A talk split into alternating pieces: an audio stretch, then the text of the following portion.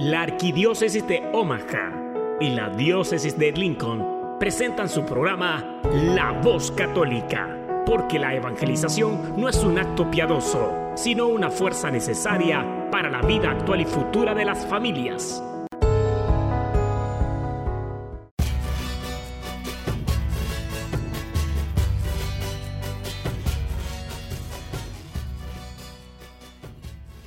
Hola, soy el arzobispo Jorge Lucas. Despónganse a escuchar la voz católica con un mensaje de fe y esperanza. En el nombre del Padre, y del Hijo, y del Espíritu Santo. Amén. Padre Todopoderoso, Creador del cielo y de la tierra, que en tu gran sabiduría encomendaste al ser humano a hacer cosas grandes y buenas. Te pedimos por los que escuchan la voz católica que su corazón se llene de alegría al escuchar tu voz, que su mente se abra a la inspiración de tu Santo Espíritu y que sus actos reflejen tu amor y tu misericordia. Que los que oigan tu voz te reconozcan, que los que te reconozcan te sigan, que los que te sigan te amen, que los que te amen te sirvan, que los que te sirvan te proclamen. Que tu mensaje de fe y esperanza anime corazones abatidos, fortalezca corazones indecisos, acompañe corazones extraviados y sane corazones heridos. Te lo pedimos por medio de Jesús, tu Hijo amado, bajo la guía del Espíritu Santo y el auxilio, de nuestra Madre María de Guadalupe. Amén. Muy buenos días, queridas amigas y amigos de la Voz Católica. El día de hoy les damos la más cordial bienvenida a la voz católica, el diácono Gregorio Elizalde y su servidora Beatriz Arellanes. Muchas gracias por acompañarnos y seguir nuestro programa La Voz Católica. Este esfuerzo que hacemos de traer a ustedes el Evangelio, los eventos y algunas noticias importantes para nuestra comunidad.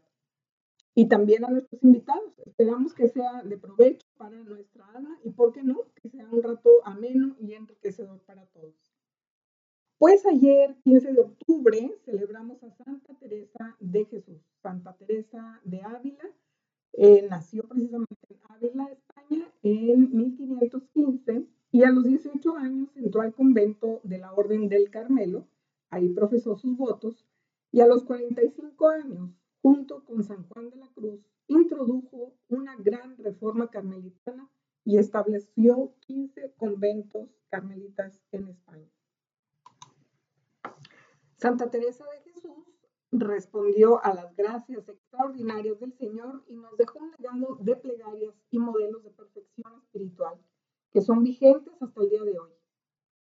Y fue San Pablo VI quien la declaró doctora de la Iglesia.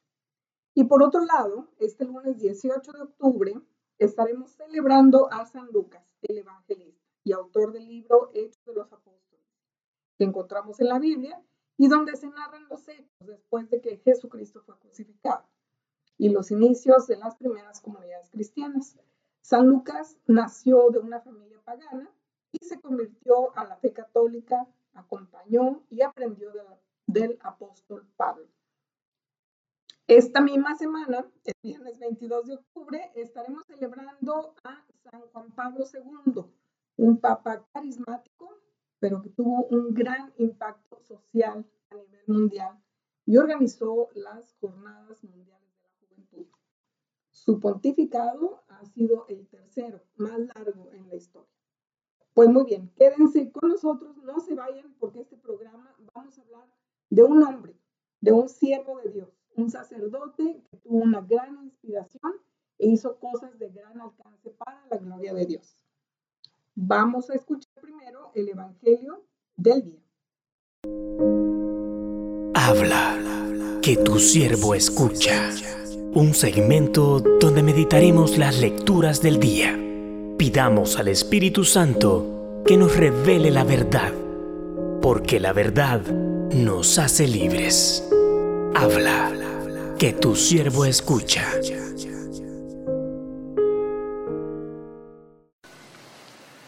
El Evangelio del día de hoy está tomado del capítulo número 12 de San Lucas. la recomendación que nos hace Cristo parece ir absolutamente en contra de todo lo que aprendemos, por ejemplo, nosotros los sacerdotes, cuando estamos en nuestro camino de formación y especialmente nos hablan de la predicación. Porque en todos los cursos de oratoria sagrada o de ministerio de la palabra, siempre nos están diciendo, tienes que preparar muy bien lo que vas a decir. Incluso, por lo menos para los principiantes, siempre se sugiere, es bueno que lleves unas notas. Quizás no lleves toda tu homilía escrita, pero llévate unas notas, unos puntos que tú quieres destacar. Y ahora Cristo nos dice en el texto de hoy, Cristo nos dice, mire, no preparen, no preparen lo que van a decir. Y uno puede quedarse muy extrañado porque dice, bueno, entonces, al fin, ¿cómo es? ¿Tengo que preparar o no tengo que preparar lo que voy a decir? Esa es una buena pregunta. Pero en realidad no hay contradicción. Cristo no está diciendo que nunca preparemos lo que vamos a decir. Él se refiere a una circunstancia específica. Se trata de aquel momento en el que los magistrados, los jefes de la sinagoga o los que dirigen la persecución llaman a comparecer a los discípulos de Cristo. O sea, el contexto es un contexto hostil, es un contexto de persecución.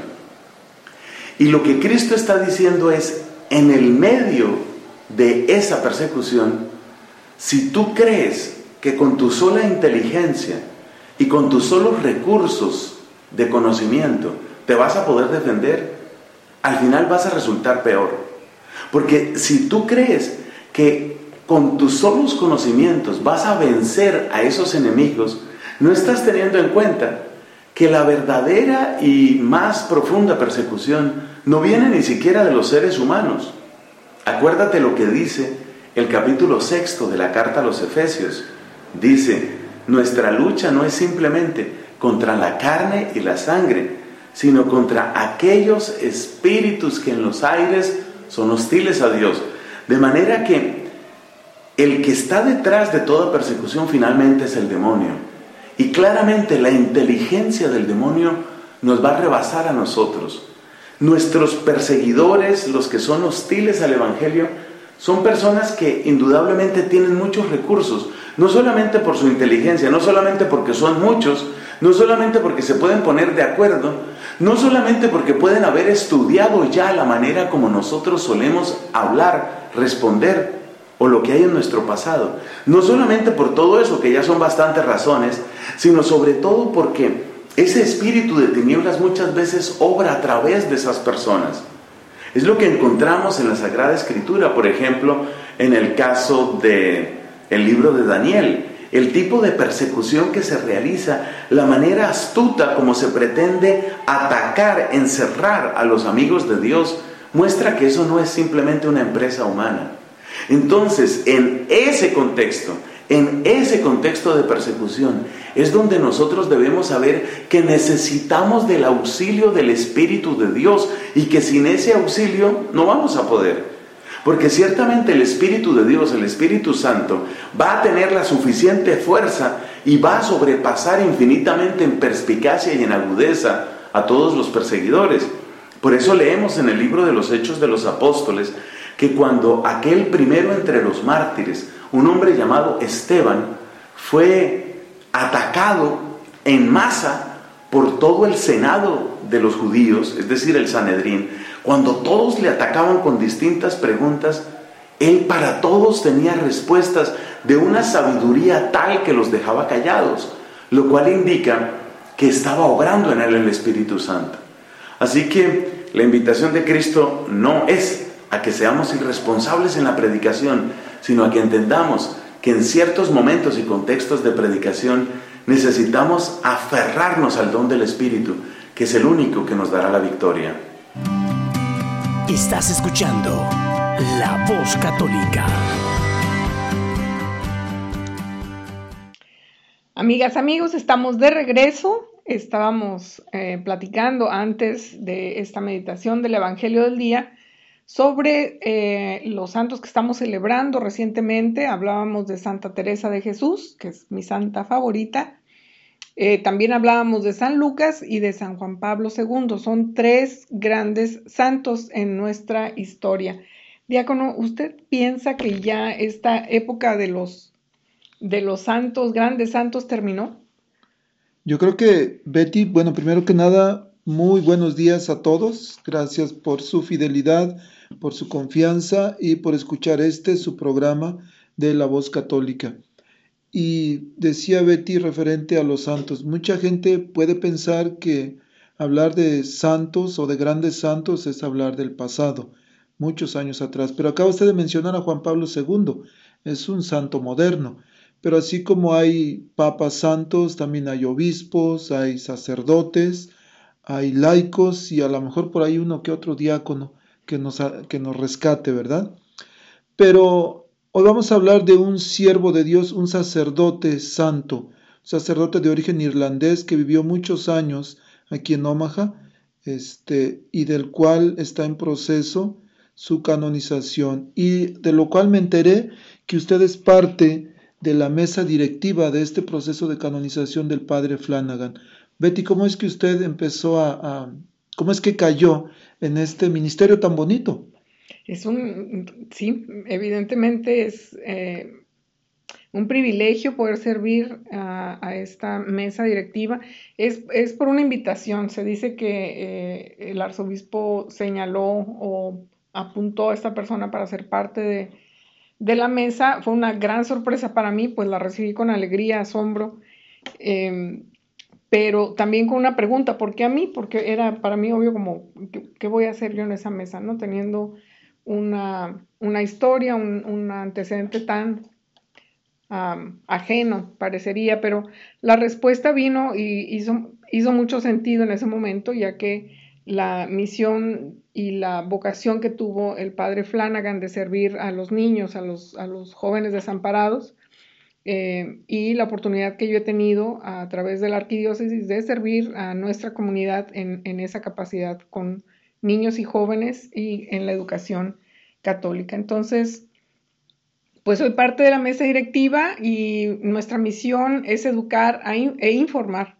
eh, a toda la gente sobre la heroica virtud de la vida y la misión del padre Flanagan. Es como, como mentor y protector de los jóvenes y, nuestra misión pues es, es, dar a conocer la devoción de su ejemplo a través del mundo, así como servir como grandes, como agentes, perdón, de la causa de beatificación y canonización en nuestra Iglesia Católica. Bueno, yo creo que hay muchas preguntas, como decía, muchas personas no sabemos, incluso sabemos que existe Boys Town, que ayuda a niños con problemas, pero no sabemos realmente lo que hacen. Entonces, ¿qué tal si Betty, antes de, de conocer un poquito más, nos cuenta primero quién fue el padre Flanagan, cómo es que empezó a fundar aquí Boys Town, cuál fue realmente su obra, a qué se dedicaba? Pero antes de eso, nos vamos a un canto que se llama precisamente para, para ser santo es del grupo GESED y después regresamos y nos habla un poquito sobre el padre Flanagan. Con ¿Le parece? gusto, claro que sí. Ok, vamos entonces.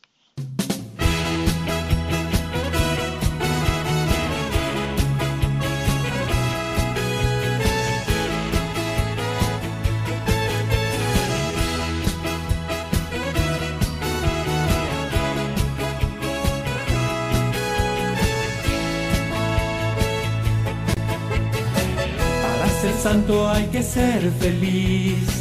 No hay santidad sin felicidad.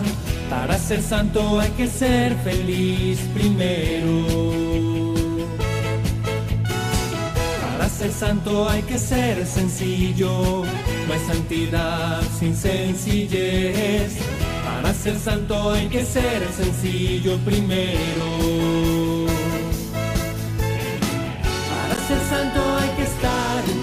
poco loco, un poco loco. Y un poco loco para ser feliz. Un poco loco para ser sencillo. Un poco loco para estar enamorado y loco por Dios.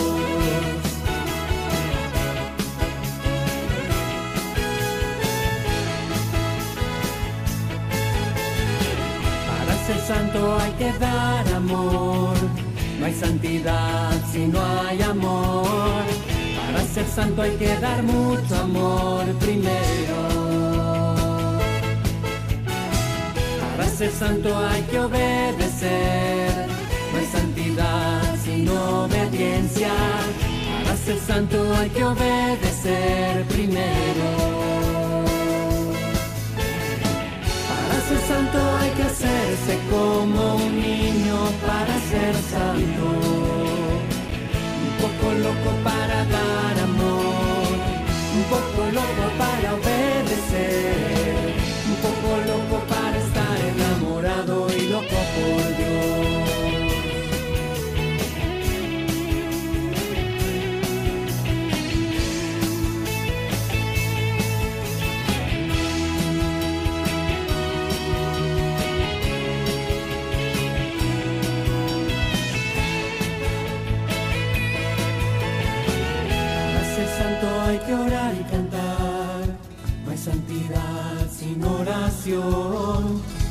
Ser santo hay que orar y cantar primero. Para ser santo hay que trabajar. No hay santidad si no hay esfuerzo. Para ser santo hay que trabajar primero.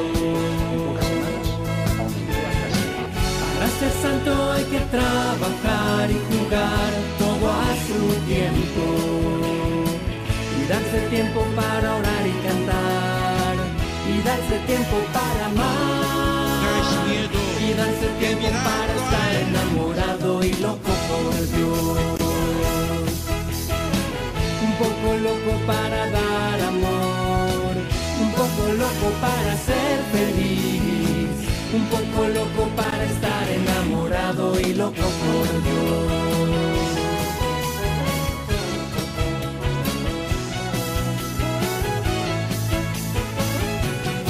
Loco por Dios.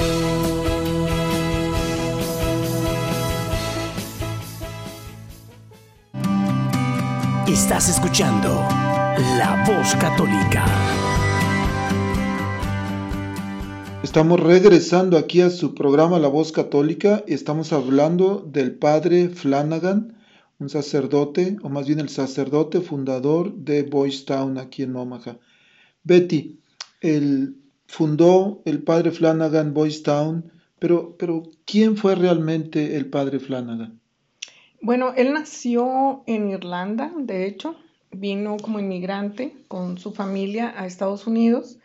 Llegaron, vivieron primero en la zona este, en la costa este de Estados Unidos y se ordenó también, aquí en todo el seminario se ordenó y llegó a Omaha a servir a personas indigentes adultas. Y para esto abrió primero un lugar, un centro de, atención a indigentes en el centro de Omaha. Y posteriormente, entre, entre sus escritos y, la, gente, em, comentaron que tuvo un gran impacto en él cuando hablaba con los indigentes y los indigentes le respondían ya no hagas nada por mí, ya, ya no intentes ni reformarme ni convertirme, porque no estabas cuando yo tenía 14 años. ¿Dónde estabas cuando yo tenía 16 años? Eso parece que hizo una, marca en, él de tal forma que determinó que, que, que tenía que trabajar con esos niños, no con los adultos, sino de una manera preventiva con los niños. Y es así como abrió el primer centro a donde empezó a, recoger niños de la calle, básicamente niños que no tenían hogar, no tenían familia. Y en esa época había, había muchísimos niños en, la zona en esas condiciones. Entonces, primero abrió una, una, casa chiquita, la rentó otra vez en el centro de Omaha y muy pronto se vio desbordada de niños. Tuvo que moverse a otra casa más grande que está por la 10 más o menos, eh, en el centro, eh, donde ya tenía un poquito más de espacio para todos los niños que tenía, ya iban por 300 niños más o menos. Rápidamente se, se llenó, entonces Eh, duraron un tiempo nuevamente ahí, tuvo asistencia de hermanas, las hermanas de Notre Dame, de nuestra, de nuestra dama, eh, ellos, ellas le ayudaban a asistir a, a, estos niños y pues la necesidad de, de, más espacio para ellos los movió hacia donde ahora se encuentra Boys Town. Era, realmente era el pueblo de los niños en donde tenían espacio suficiente para sus dormitorios, para la parroquia, para la granja, para, para poder eh, subsistir entre ellos. Vivían de la caridad y pues inauguraron Boys Town el 8 de diciembre de 1917. La idea original del padre Flanagan era proveer una casa temporal para los niños que necesitaban los cuidados, ya fueran emocionales o médicos, y una vez que estuvieran sanos, que regresaran a la casa de sus padres o con su familia. Y sin embargo, en ese tiempo, la guerra, la enfermedad y la pobreza eran un problema muy, muy grande. Así que había un sinfín de huérfanos, niños que escapaban de sus casas y pues otras almitas perdidas y desafortunadas que nacían en casas donde sus familiares no se hacían cargo de ellos. Entonces, ni los alimentaban ni los cuidaban y el padre Flanagan construyó para ellos esta, esta casa que les he mencionado para que fuera una casa permanente para estos niños, un lugar en donde encontraran dignidad, respeto y amor. Y sé que después, bueno, en la actualidad no es una casa, sino que es un pueblo completo, ¿verdad? Es un pueblo completo. Con el tiempo, eh, esta, este primer eh, intento del padre, no fue intento, este primer, porque fue un logro muy, muy grande de él, eh, pues se convirtió en un, en un, verdadero pueblo porque llegaron a, a tener dormitorios para, para, todos los niños, casas en donde convivían eh, los niños, tenían eh, su granja, poco a poco fueron recibiendo vacas que los niños aprendieron a ordeñar, a cuidar, a sembrar, eh, tuvieron la caseta de policía, policía, tuvieron su, propio, su propia estación de radio, tuvieron eh, la barbería, eh, tuvieron todo, realmente era un, pueblito para ellos. Entonces, hay en, el museo que está precisamente en Boys Town, están, eh, bueno, está lleno de fotografías y, y, de toda la historia de Boys Town. Hay, hay, una parte que cuando yo visité el museo me llamó mucho, mucho la atención y es en el arco de entrada de Boys Town se leía, bienvenidos, bienvenidas, todas las razas, todos los credos y todos los colores. Para ese tiempo era un gran reto social por eh, las condiciones en las que esta sociedad americana eh, convivía con, la, con las diferentes razas. Había un racismo muy, muy fuerte, muy profundo, entonces era un reto social para el padre Flanagan emprender esta, esta misión de recibir a todos los niños de todos los colores, de todas las razas y todos los credos. De hecho, hay una iglesia católica en Boys Town y hay una iglesia cristiana también. Mm. Interesante, Betty. Me llama la atención. Dice que abrieron en 1917, lo que quiere decir que ahorita ya son más de 100 años. Exacto. Y la causa de su, de su beatificación primero fue de alguna manera pensada por los 100 años de abrir Boys Town, ¿no? Pero fue un poquito antes. Pero también me llama mucho la atención la manera en que él fue inspirado a prevenir en lugar de corregir. Y es lo que a veces sucede, por ejemplo, en el, con el aborto. Pensamos mucho en las muchachas que ya están embarazadas, las mujeres, pero también deberíamos de trabajar en que no se embaracen, prevenirles, este, pues educándolas de que no se embaracen y así también el, muchas cosas, los divorcios, por ejemplo, también a veces hay programas que ayudan a parejas que se están separando, anulaciones, pero ¿por qué no ayudarles antes también, previniendo? Yo creo que es lo mejor y, y, la manera en que Dios le inspiró al padre Flanagan, pues fue la mejor de ayudar a los niños, prevenir. Fíjese que sí, pero este, este fue todo un proceso para él porque su primer movimiento fue hacia proveer a los niños de, de sus necesidades básicas. El padre Flanagan pensaba que todo niño tiene derecho a un hogar, a una educación y debe tener la oportunidad de hacer el bien, de hacer bien las cosas. Así que, en principio, él estableció estas casas en donde los alojaba, los alimentaba, los vestía, los educaba.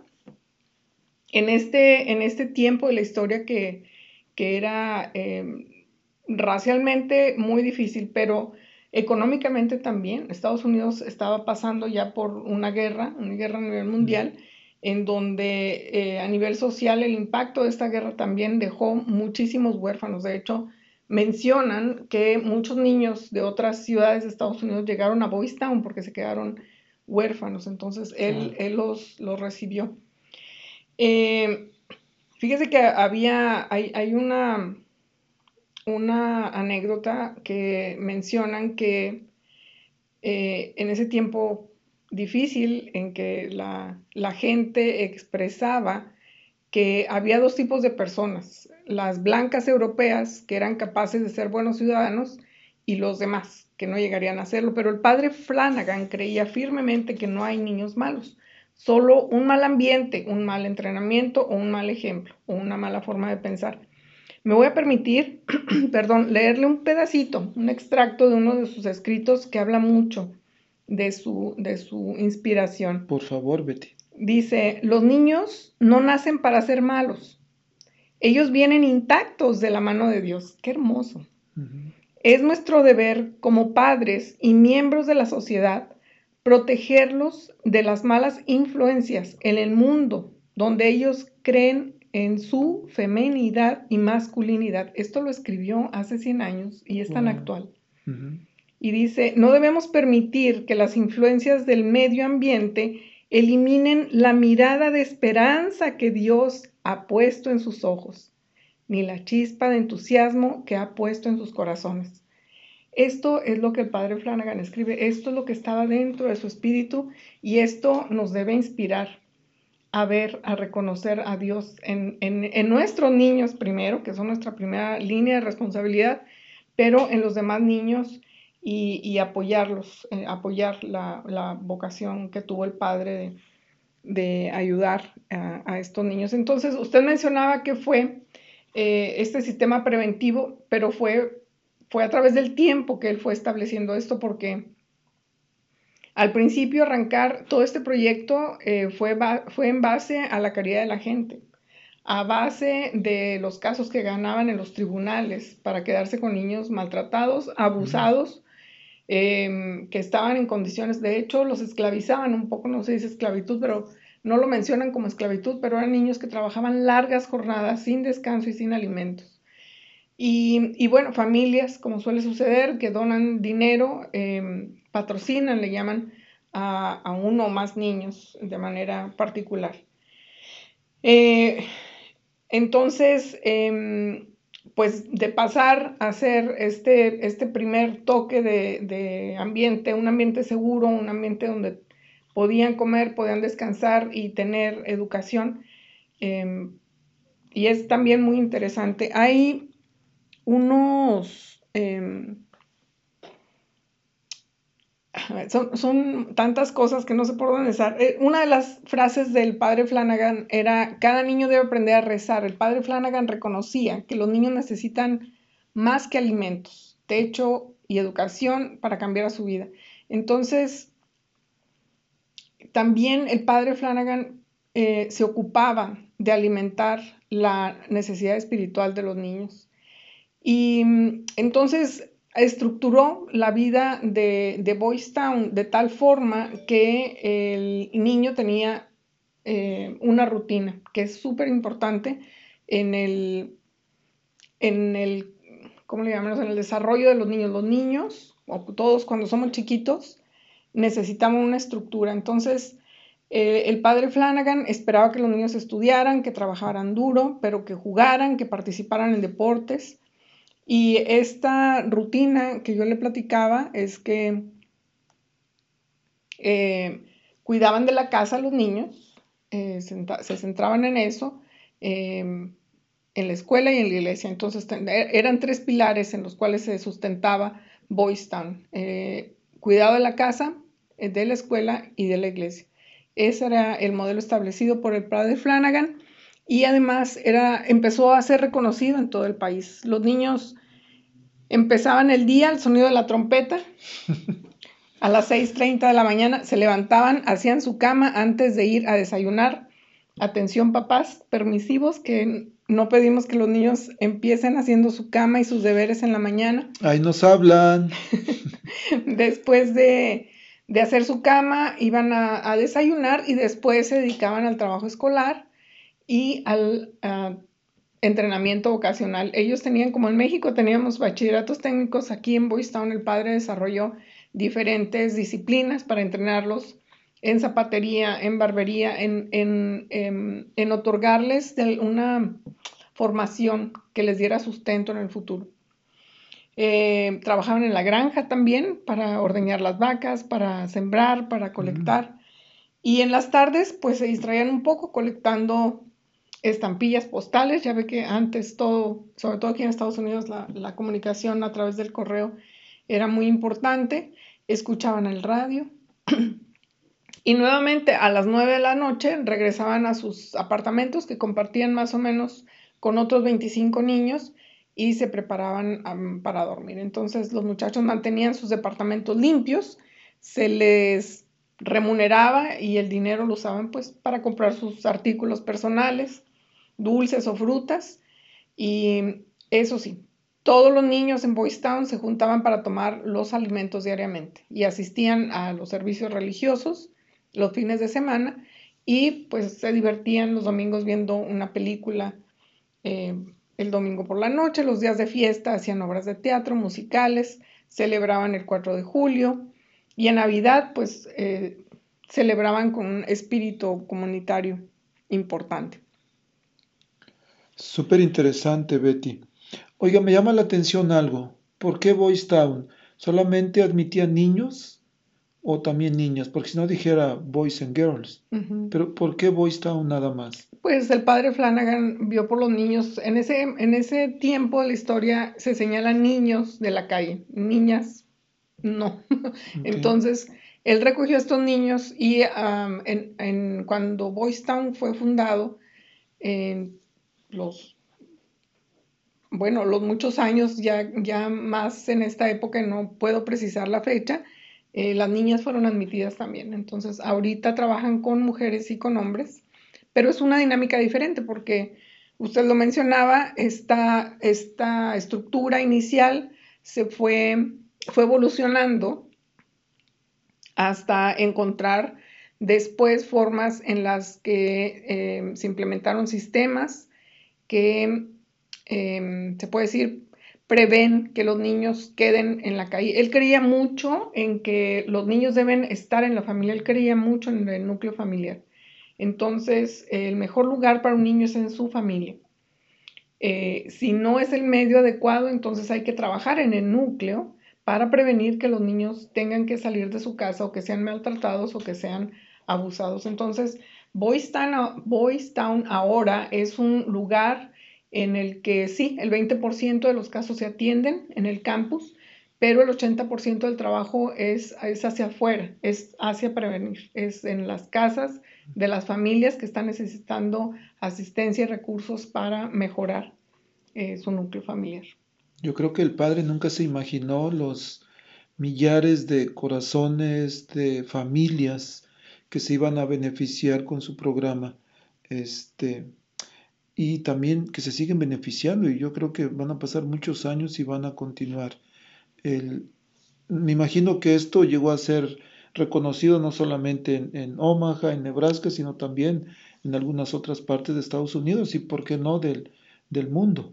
Sí, de, de hecho, em, em, agarró una fama a nivel nacional muy importante, de tal forma que vino Hollywood a eh, filmar una película que de hecho se llama Boys Lo pueden buscar por ahí en, las diferentes plataformas en donde hay películas y, y sí, fue, una, fue una, una historia que se contó a través de una película y de hecho estamos trabajando en, en, en la mesa directiva para recaudar fondos y hacer una película eh, ahora nuevamente sobre la vida del padre Flanagan.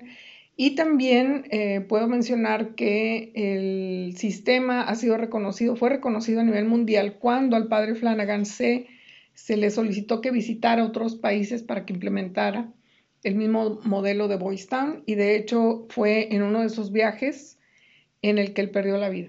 Fue de causa natural, pero no pudo, no pudo regresar de nuevo a Boys Town. Y fue precisamente a asesorar a, otra, a otros países que después de la guerra quedaron con muchísimos niños huérfanos y entonces pues fue este viaje que él emprendió y desgraciadamente falleció en el, en el viaje, no pudo regresar. Betty, yo creo que en estos momentos la gente que está escuchando se estarán preguntando, bueno, pero ¿cuándo nació el Padre? ¿Cuándo murió y dónde? Y lo más importante, ¿dónde está sepultado su cuerpo? Pues hacemos así un, recuento rápido. Podemos decir que nació en 1866, un 13 de julio. Eh, él nació en una granja cerca de un pueblito de Ballymore en, Irlanda. Entonces no nació en una ciudad, nació en una granja, todavía se conserva el lugar en donde nació y en Ballymore están de hecho construyendo eh, un lugar en donde se, es un pequeño museo en donde se exhibe pues parte, los inicios de la historia y la familia del padre Flanagan. Eh, con su familia eh, vinieron a Estados Unidos, llegaron a Nueva York en 1904, fue ordenado sacerdote en 1912. en 1917 ya estaba eh, inaugurando Boys Town y pues les comentaba que, falleció de un ataque al corazón a los 64 años. Eh, él murió el 15 de mayo de 1948 mientras viajaba y se encuentra su cuerpo en la capilla de la Inmaculada Concepción aquí en, en Boys Town. El proceso de canonización se inició el 25 de febrero del 2012 y en este proceso es importante mencionarlo, se revisaron todos los documentos que él dejó, se revisó todo lo que él dejó en su oficina, cualquier manuscrito, cualquier correspondencia que haya salido de él, y esto se hace de manera ahora sí que muy escrupulosa, tratando de encontrar motivos por los cuales no pueda fructificar la causa de su canonización. Felizmente no se ha eh, encontrado ningún fallo Así que se preparó y se documentó todo esto y fue enviado a Roma en junio del 2015. Y ahí fue donde inicia su proceso de canonización. Diríamos que completamente un sacerdote santo, entregado a las familias, entregado a los jóvenes. Ahí lo conocemos, él es famoso, pero hay muchos sacerdotes santos que dan su vida completamente por nosotros, por el pueblo. ¿Y qué le parece, Betty, si vamos a escuchar un canto de Gesed que se llama precisamente Sacerdote para siempre quiero ser? Y luego regresamos porque todavía hay unas preguntas, por ejemplo, ¿cómo las familias en la actualidad pueden beneficiarse de la obra del padre Flanagan? ¿Nos explica un poquito? Sí, ahorita que regresemos del canto, ¿le parece? Vámonos con el Vámonos, música maestro entonces.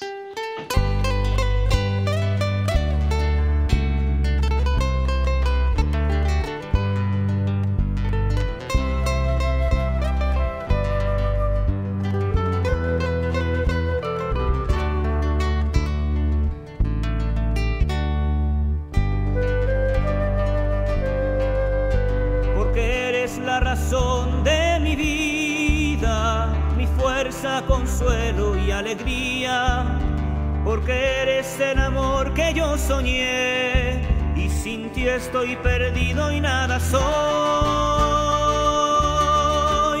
Aquí estoy, Señor, toma mi vida, sacerdote para siempre quiero ser. Aquí estoy, Señor, toma mi vida, sacerdote para siempre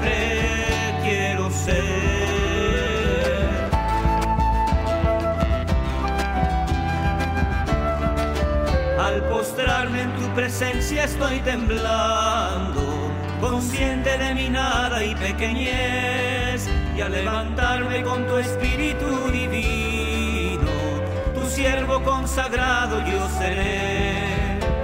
Mi vida como santo relicario, tu presencia a los hombres llevará, y en mis manos tus manos los bendecirá, y en mí tu corazón los amará.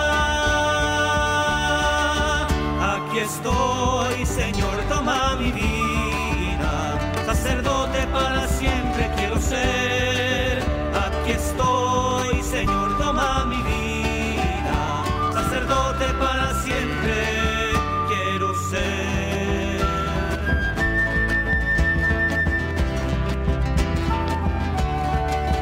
De tu amor estoy sediento, Señor.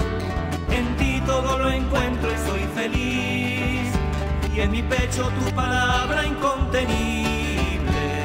Con su fuego al mundo entero abrazaré. Y no importan ya las dudas y el temor. Tu amor todo lo puede y venceré. Y no importa lo que venga hacia mi lado. Paso a paso contigo contaré.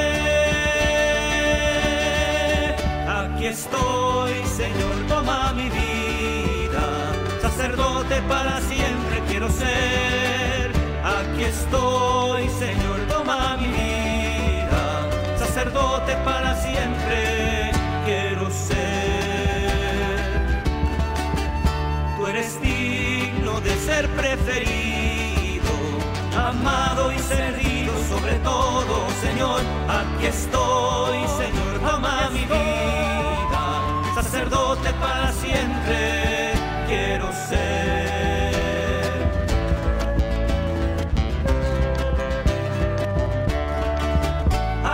estoy, Señor, toma mi vida, sacerdote para siempre quiero ser.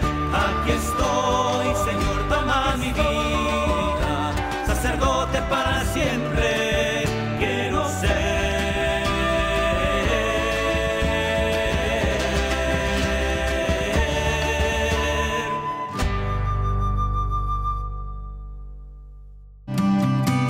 Estás escuchando La Voz Católica.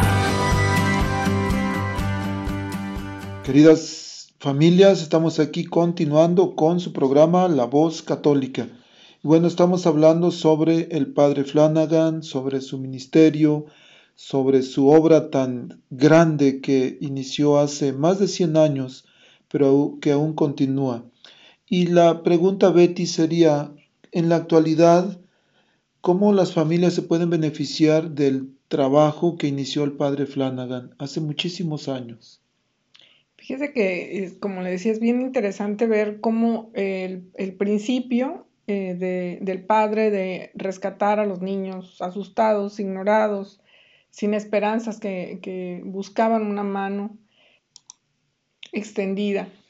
Em, se hizo una transición hacia identificar que las necesidades fueron cambiando y la atención y cuidados que ellos recibían eh, fueron, fueron cambiando. Entonces, así como cambió el curso de la vida de miles de niños que el padre Flanagan tocó, también se reformó por completo el sistema de cuidado de niños en todas las organizaciones del país. Es decir, su impacto nuevamente es, es muy, muy amplio. Entonces, em, pues el padre dejó una huella indeleble en los sistemas de cuidado de, de niños y de manera específica en el 2008 aproximadamente eh, se implementaron programas y recursos para trabajar en la parte de prevención, ya que quieren ayudar a los niños desde su hogar para que no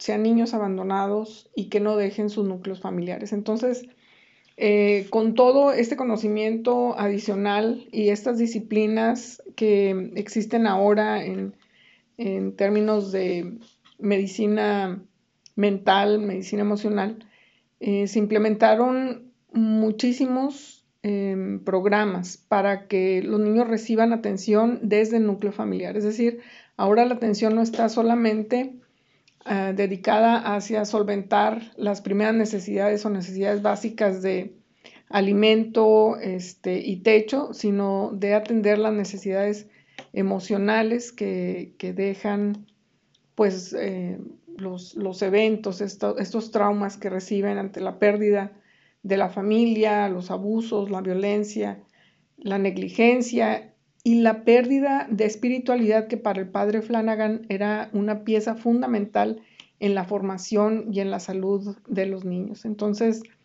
ahora, si usted acude a Boys Town, le mencionaba que el 80% de, los casos que se atienden están fuera del, del Town. Es decir, hay eh, núcleos alrededor de la ciudad y en todo el país en donde las familias reciben atención dentro de sus casas. No, no, no es necesario que vayan a la ciudad de los niños, a Boys Town. Si hay niños ahí, hay, hay niños que siguen atendiéndose en Boys Town, pero van eh, de la mano con programas que tienen alcance a nivel local, a nivel núcleo familiar, y tienen muy, muy, muy buenos resultados. Ese, ese es uno de los grandes eh, beneficios que tenemos ahora de todo el trabajo. Es una, es una historia, es toda una evolución enorme. Yo los invitaría, de hecho, a que visiten el museo. Hay un museo, el campus es enorme, simplemente para tomar un, día para caminar en el campus y disfrutar de la naturaleza, pero visitar la capilla, em, eh, que es muy hermosa, la capilla de la Inmaculada Concepción, visitar el museo, em, los campus en donde los niños están aprendiendo, donde tienen talleres, hay casas. Hubo un momento en que los había casas, hay casas de son villas, en donde una familia interesada en ayudar a niños em, en, este, en, necesidad eh, iban a vivir allí en el campus y eh, dedicaban su tiempo y compartían con sus propias familias eh, y ayudaban a cuidar y a educar a los niños de, la calle. Entonces es, eh, es ahora eh, el tiempo en el que necesitamos trabajar de una manera diferente desde casa y hay, de hecho aquí en el sur tenemos una oficina de Voice donde pueden las familias que necesiten atención necesiten ayuda pueden acudir a ellos. Y pues todo esto es eh, lo que nos debe dejar una, una, gran reflexión en todo el trabajo que el padre Flanagan, hizo. Y me voy a permitir nuevamente rezar una oración. Es que estoy enamorada de, de lo que he encontrado acerca de lo que él escribe, las oraciones que nos ha dejado. Y es que nos revela muchísimo el amor que él sentía por los niños y, y la, la huella de Dios en cada uno de ellos y dice, eh, oh Dios, creador y redentor de todos los fieles, mira hacia abajo con tus ojos de bondad a los padres y madres de este mundo. Enséñanos, querido Señor, a conocer y a entender la alta posición la cual nosotros como padres llevamos en tu divino plan de creación, al amparo de tus preciosos pequeños. Danos, querido Señor, la fuerza y paciencia para enseñar con el ejemplo las normas a nuestros preciosos niños y guiarlos a lo largo de los senderos de virtudes, avanzando y mirando hacia arriba con dirección a ti, su amoroso y misericordioso Dios. Todo esto te lo pedimos por Jesucristo nuestro Señor. Amén.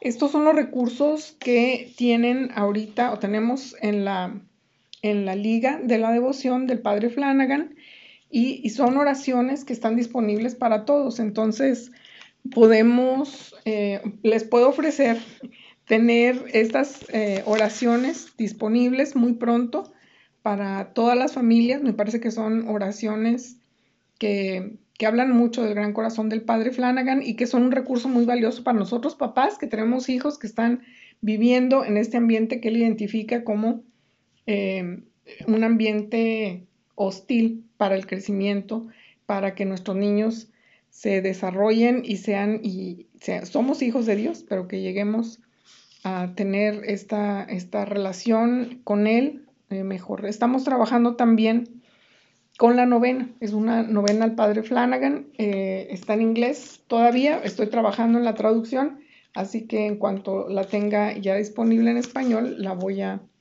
voy a hacerles saber que está ya disponible para que recurran a ella.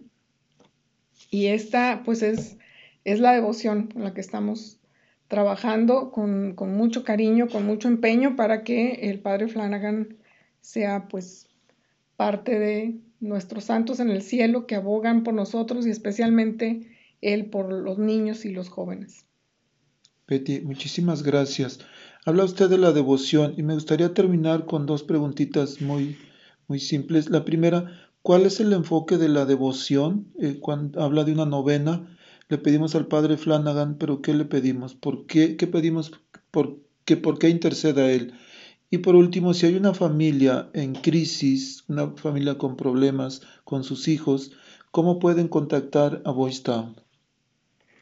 Bueno, se trata todo, la vocación del padre Flanagan es hacia los jóvenes y hacia los niños. Entonces, todo está dirigido hacia los jóvenes y a los niños. Sin embargo, él reconoce que los padres eh, tenemos en nuestras manos las, las almas de ellos, somos responsables de esto. Entonces nos acompaña con estas oraciones que acabo de leer, pero eh, fundamentalmente su, su trabajo está enfocado hacia los niños y los jóvenes. Y lo necesitamos mucho, muchísimo. Así que para las familias que eh, tengan ahorita una necesidad, este, se encuentran en una crisis, pueden llamar a cualquier día, a cualquier hora, al 1-800-448-3000. 1-800-448-3000. Ahí está, bueno, tienen la línea de ayuda. Vamos a ponerla también en nuestra página de Facebook, este, en cuanto terminemos, al ratito que podamos, para que tengan el número en caso de alguna necesidad que tengan, pues bueno, este, ahí pueden recurrir. Bueno, Betty, el ser parte de esta mesa directiva es una de tantas este, o tantos ministerios que usted ayuda en la arquidiócesis, pero sabemos que su enfoque, su mero mole, son las escuelas. ¿Y qué nos dice de las escuelas? ¿Qué noticias nos tiene? Fíjese que pues, las escuelas católicas son los grandes aliados de los padres de familia. Lo digo con, con insistencia y con consistencia porque es el caso. Diario, es frecuentemente que, se nos acercan las familias a, decirnos que, acaban de empezar los niños, la escuela, van muy bien, están muy contentos, lo cual nos llena de alegría. Y que sepan que esta oficina, pues, es esta, esta puerta que se abre para ustedes para ayudarles en esa transición. Fíjese que uno de, de los retos grandes, grandes que tenemos es, es high school. Parece que primaria, el procedimiento es más sencillo, pero high school siempre es un reto porque es, un proceso diferente, son más pasos, son más delicados, va a contratiempo, todo es muy ordenadito. Entonces, em, dándome cuenta de esto y dándome cuenta de que los papás piensan que high school católico es misión imposible. Eh, me, he dedicado a, a darle forma a, a la información para que sea más fácil para los papás de visualizar todos los pasos que tenemos que hacer para que lleguemos felizmente a inscribir a nuestros hijos y disfrutar de todos los beneficios que tienen los niños que asisten a escuelas católicas de high school. Entonces, organizamos para octubre 25, lunes 25 de octubre a las 6 de la tarde, una sesión informativa. Es una sesión que hemos venido haciendo hace seis años Empecé con esta sesión informativa en Santos Pedro y Pablo con tres, cuatro familias, Nuestra Señora de Lourdes, otras tres, cuatro familias y todavía la última vez que tuvimos un, gran número de, familias asistiendo, fueron más de 100 familias que vimos en, la, en el Colegio San Mary's y todavía estamos viendo los beneficios de estas familias que asistieron, así que los invito a que asistan porque es la forma en la que se pueden enterar, así no le van a platicar, porque también de repente me llegan las familias con que, oiga, me dijeron esto, ¿no? Em, y bueno, qué mejor forma de enterarse de, las cosas que sea directamente de las escuelas, porque tenemos a todas las escuelas, todos los high schools en esta sesión. Entonces pueden venir con sus niños, sexto, séptimo y octavo grado, son bienvenidos, vengan papás con sus hijos, van a estar las escuelas católicas aquí presentes para que les den toda la información, sus niños se pueden acercar a los representantes, a los estudiantes que vienen con ellos, a los padres de familia que vienen con ellos para que eh, puedan responder a sus preguntas. Yo tengo preparado un espacio de media hora en el que les doy la información eh, que van a necesitar, todas las fechas que son importantes, la fecha de inscripciones, los open houses, cómo hacer los que llamamos Shadow Day, que es el día que visitan los estudiantes las escuelas católicas, los periodos para solicitar ayuda financiera, que es muy importante, es muy importante porque si nos salimos de esas fechas, probablemente los recursos se agotaron. Entonces, vengan por favor al Centro Pastoral Tepeyac. Vamos a estar en el gimnasio a las 6 de la tarde el lunes 25 de octubre. Aquí los espero. Y, y nada, estoy contenta de hacerlo. Es un esfuerzo bien grande porque hay mucho, mucho trabajo que hacer, pero lo hacemos con mucho gusto, con mucha ilusión de que vengan, de que nos acompañen y que se informen. Y se ve que hay papás que están realmente muy interesados. La semana pasada llegó una pareja que venían a la sesión. Digo, ¿cuál sesión? Dicen, la de, la de high school. Digo, oiga, esa es para el 25 de octubre. ¿En serio? Dice, nosotros venimos ya. Pero se ve el interés de ellos. Hay muchas familias y es un evento muy bonito. Conocen a otros papás. Aparte les voy a decir un secreto. Las escuelas traen regalitos. Entonces vengan, les van a dar una plumita. Algunos tienen una gorrita una playera y ya se llevan algo personalizado de las escuelas. ¿vale? Y aparte, por supuesto que se llevan la información que necesitan para sus estudiantes. Bueno, desafortunadamente el tiempo se nos ha acabado, Betty. ¿Qué tal si nos despedimos escuchando nuestro grito de guerra?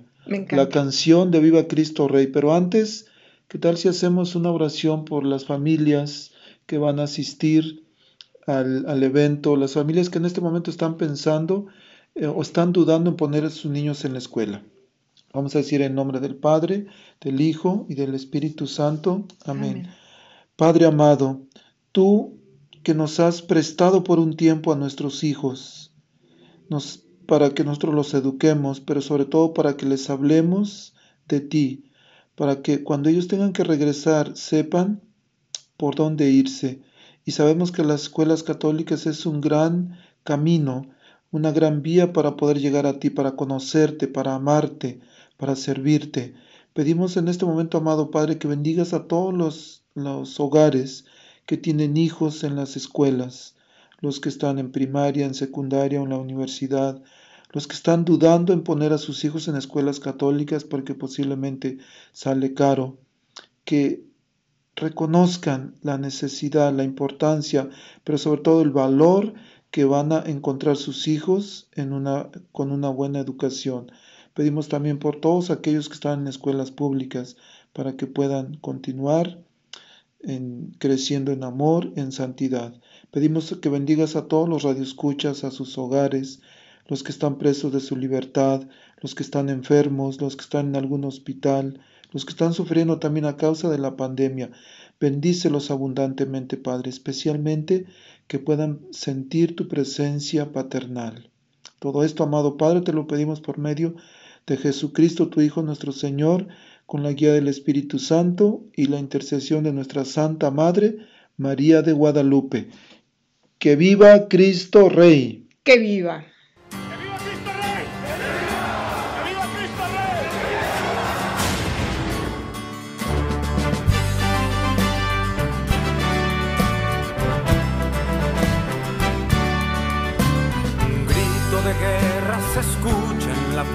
de la tierra y en todo lugar. Los prestos guerreros empuñan su espada y se enlistan para pelear.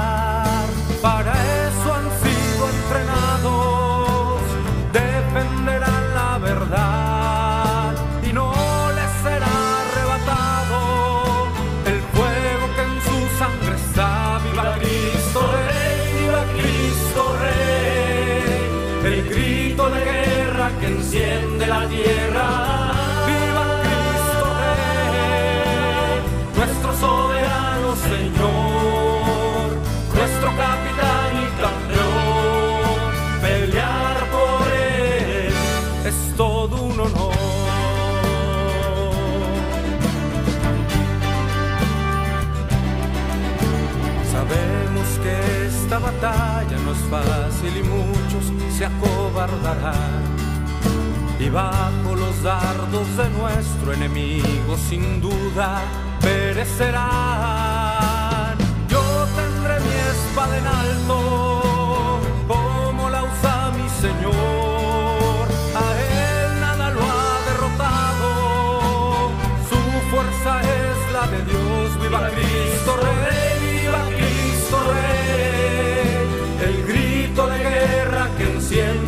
tierra.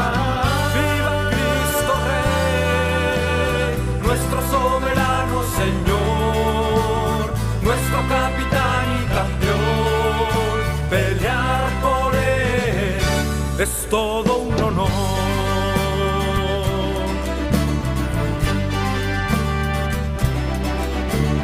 No conocemos mayor alegría, no existe más honroso afán que con mis hermanos estar en la línea y juntos la vida entregar a Él que merece la gloria y nos reclutó por amor.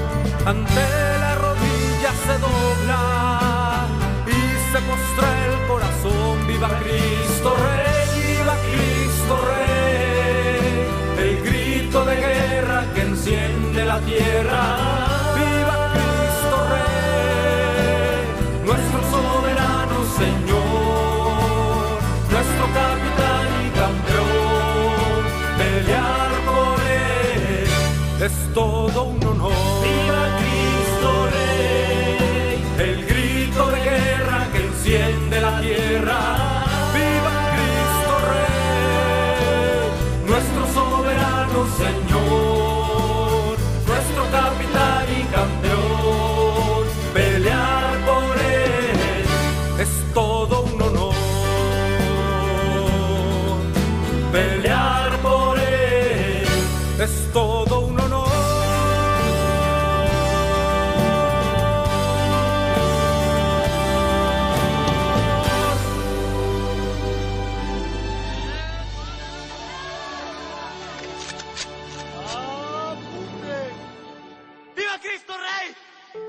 La arquidiócesis de Omaha y la diócesis de Lincoln presentaron su programa La Voz Católica, porque la evangelización no es un acto piadoso, sino una fuerza necesaria para la vida actual y futura de las familias.